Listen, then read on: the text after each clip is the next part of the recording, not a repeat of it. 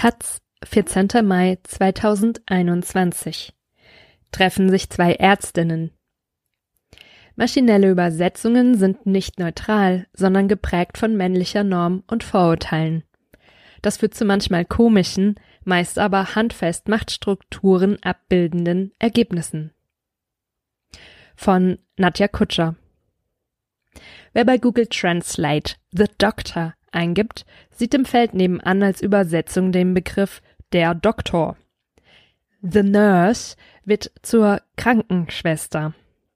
Dabei könnte es auch die Ärztin und der Krankenpfleger heißen, denn beide englische Begriffe sind an kein Geschlecht gebunden. Dass maschinelle Übersetzungsdienste ihre Grenzen haben, was natürlich klingende Übertragungen in eine Zielsprache angeht, haben die meisten von uns bereits selbst erfahren. Weniger bekannt sind die geschlechtsbezogenen Ver Verzerrungseffekte der Programme. Man spricht vom sogenannten Gender Bias. Automatisierte Übersetzungen sind für viele Menschen mittlerweile alltäglich. Wir verwenden sie im Büro, auf Reisen oder in den sozialen Medien. Hat man im Gespräch einen wichtigen Begriff nicht parat oder versteht einen Post auf Facebook nicht, ist das Problem mit einem Klick gelöst. Dabei sollten wir uns jedoch bewusst machen, maschinelle Übersetzungen sind nicht so neutral, wie sie auf den ersten Blick wirken. Am deutlichsten illustrieren lässt sich der Gender Bias an Sprachen, die nur ein Pronomen für alle Geschlechter kennen, wie etwa das Finnische. Ein bestimmter finnischer Satz könnte gleichermaßen sie ist Lehrerin oder er ist Lehrer heißen. Die Übersetzungsmaschine hat also zwei Möglichkeiten. Entweder bietet sie beide Optionen als Übersetzung an oder sie entscheidet sich für ein Geschlecht. Aus unserem Beispiel macht sowohl Google als auch das Kölner Unternehmen DeepL, dessen Übersetzungen häufig besser als bei der Konkurrenz funktionieren, er ist Lehrer.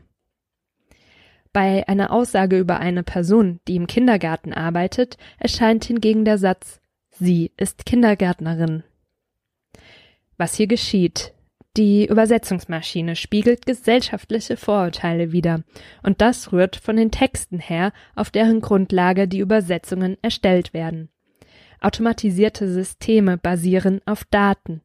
Im Falle von Übersetzungen sind das Datenbanken, die Textpaare aus je zwei Sprachen enthalten.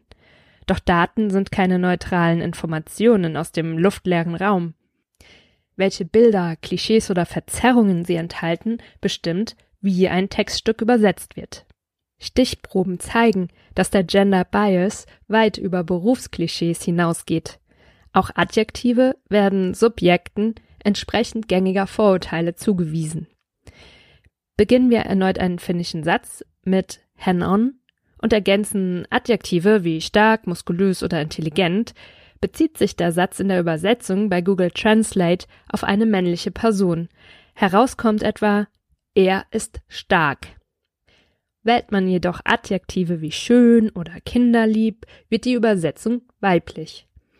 Dies lässt sich damit erklären, dass das Programm in seinem Lernprozess Wörter in einen Zusammenhang stellt, die in den zugrunde liegenden Texten häufig nahe beieinander stehen.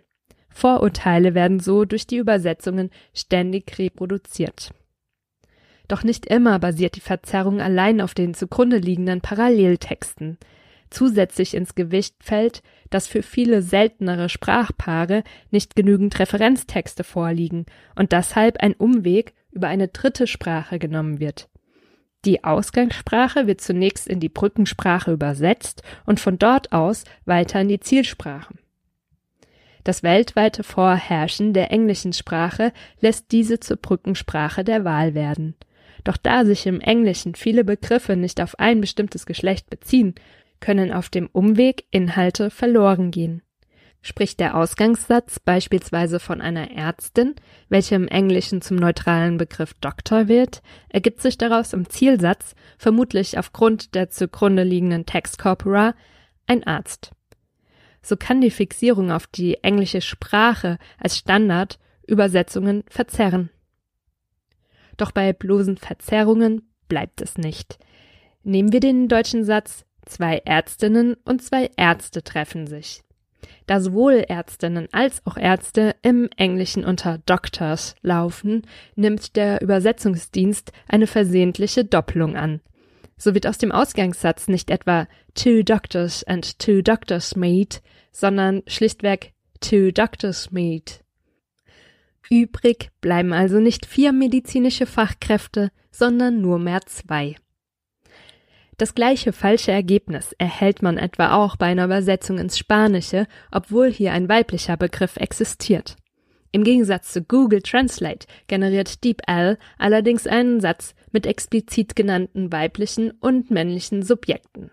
Two female doctors and two male doctors meet dass die Übertragung von Texten kein neutrales, gänzlich unpolitisches Terrain ist, fällt nicht nur bei maschinellen Übersetzungen auf, sondern war auch Thema kritischer Berichterstattung im Fall des Gedichts der amerikanischen Lyrikerin Amanda Gorman. Nicht nur in Deutschland wurde die Frage gestellt, wer geeignet sei, das Werk der schwarzen Autorin ins Deutsche zu übertragen und wie wichtig bei der Auswahl Identität und Erfahrung der übersetzenden Person sein sollten. Die Erfahrung einer Übersetzungsmaschine basiert auf dem, was ihr beigebracht, in sie eingespeist wurde.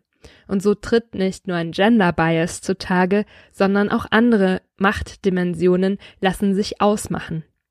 Mit dem Begriff Beurette werden in Frankreich Frauen bezeichnet, deren familiäre Geschichte man in Nordafrika verortet. Das Wort kann Beleidigung sein, wird aber teils auch von AktivistInnen als Selbstbezeichnung verwendet. Besonders weit verbreitet ist es allerdings in der Pornoindustrie, wo exotisierende Fantasien über Araberinnen bedient werden sollen. Wie Algorithm Watch herausfand, kommt der Begriff in den Textcorpora des umfangreichen Datensets Paracrawl in insgesamt 228 Sätzen vor. 222 davon stammen offenbar von Porno-Websites.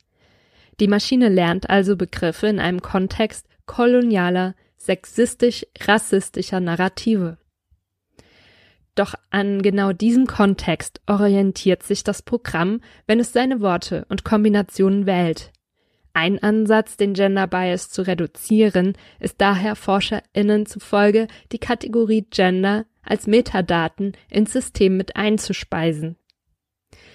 Für eine Studie wurden dafür Sätze in einer großen Textdatenbank durch das jeweilige Geschlecht der Sprechenden ergänzt, was für einige Sprachenpaare zu akkurateren Übersetzungen führte. Auch andere technische Lösungen sind denkbar, etwa eine Duplizierung von Sätzen. Hier werden in den Textdaten zum Beispiel männlich konnotierte Sätze durch den jeweils gleichen Satz in weiblicher Form ergänzt, um die Verzerrung hin zum männlichen Geschlecht auszugleichen. Und nicht zuletzt kommt es auch auf die Auswahl der Datensets selbst an. Diese sind zwar groß, aber niemand überprüft, wie realistisch sie unsere Gesellschaft darstellen. Außerdem bleibt die Frage offen, wie sich die Systeme für andere Geschlechtsidentitäten als männlich und weiblich öffnen ließen. Einige Verbesserungsmöglichkeiten werden von den Konzernen hinter den Übersetzungsprogrammen bereits erprobt etwa die Anfertigung von Übersetzungen ohne die Verwendung von Brückensprachen.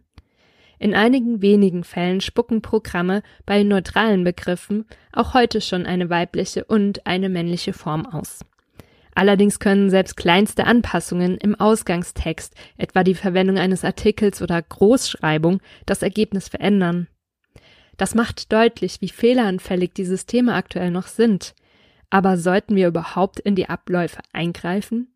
Spiegeln die Übersetzungen nicht schlichtweg die realen Verhältnisse der Welt mit all ihren Ungerechtigkeiten wider?